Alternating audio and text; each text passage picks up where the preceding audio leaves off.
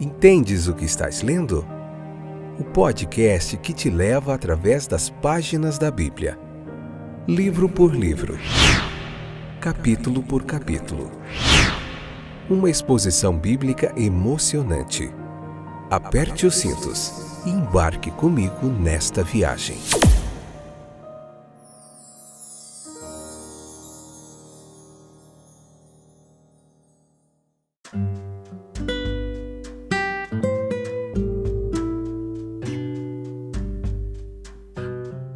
Olá, eu sou o Fábio e esse é mais um episódio do nosso podcast Entendes o que estás lendo?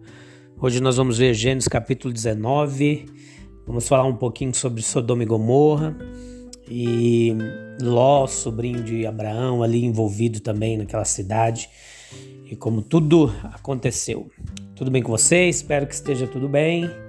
Que bom que você voltou para nós juntos aprendermos mais um pouquinho da palavra de Deus. Então, o julgamento de Deus sobre Sodoma e as cidades ali daquela planície, a libertação de Ló, a recepção dos dois anjos por Ló foi um grande contraste com a dos três que visitaram Abraão. A cena do julgamento divino, ela é bem sugestiva.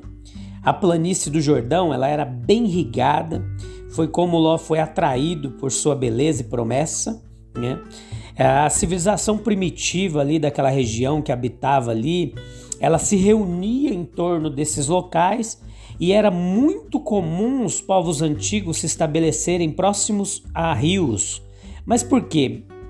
É, existe uma explicação. É, porque dali do rio eles tiravam muita coisa para suprir as suas necessidades básicas, como água, alimento, peixes, etc. Né? Muito tempo depois, nós veremos que os israelitas eles vão aprender a agricultura com os cananeus, a plantar, cultivar e colher. Eles habitavam a terra prometida e ali eram sete nações distintas que faziam parte ali do, de Canaã. É, os, os fenícios, filisteus, amonitas, os heteus, os jebuseus, os amorreus e os heveus.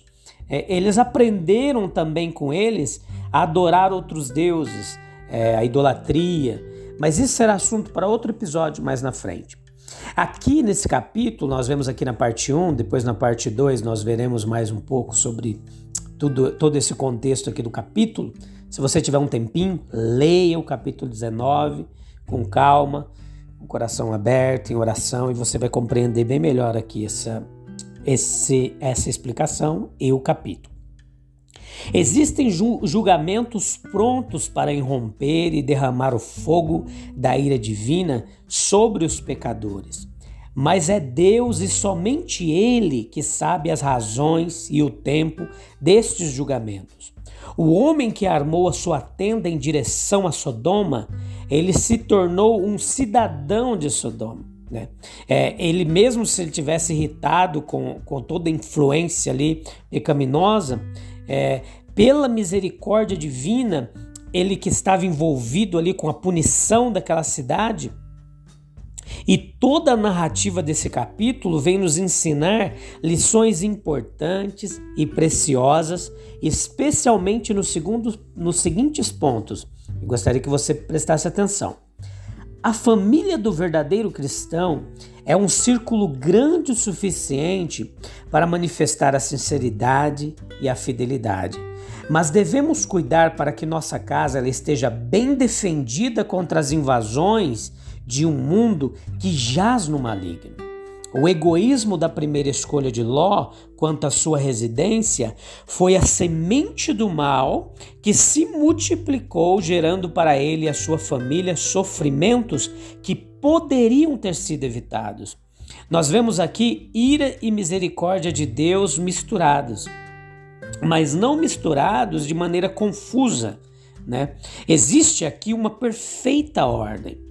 Ló estava com Abraão quando Deus faz as promessas a Abraão, que ainda com todas as suas falhas de caráter, é, ele era um cristão, ele é avisado e resgatado pelos anjos, Ló, sendo até mesmo capaz de interceder e obter misericórdia para os outros, seus familiares nesse caso. Né?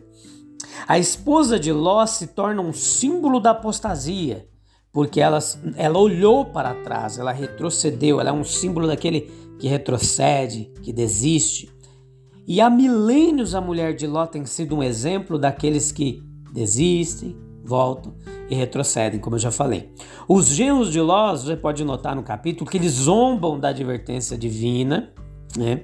E as suas filhas, as filhas de Ló, elas tornam-se as criadoras incestuosas de, de. Elas vão dar à luz filhos que vão se tornar nações que depois vai perturbar muito grandemente a história do povo de Deus.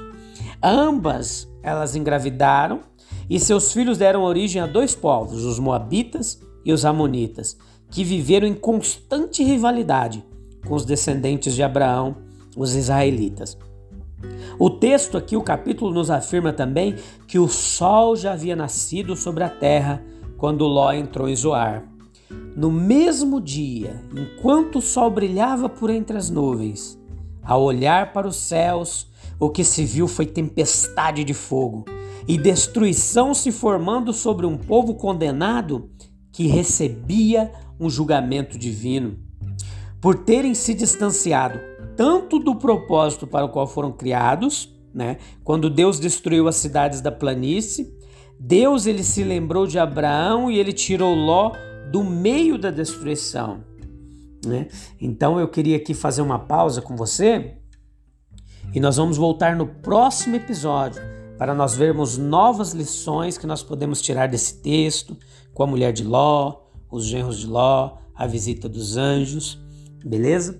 Então eu te espero no próximo capítulo, que será o, o capítulo 19, a parte 2, o episódio 29 da primeira temporada do nosso podcast Entendes o que estás lendo. Eu te espero de volta. Beleza? Deus te abençoe, que você tenha um excelente, fantástico dia. Hoje foi um pouquinho mais curto aqui, nossa meditação, mas nós vamos dividir em duas partes para que não fique muito grande. Deus te abençoe. Até breve. Tchau, tchau.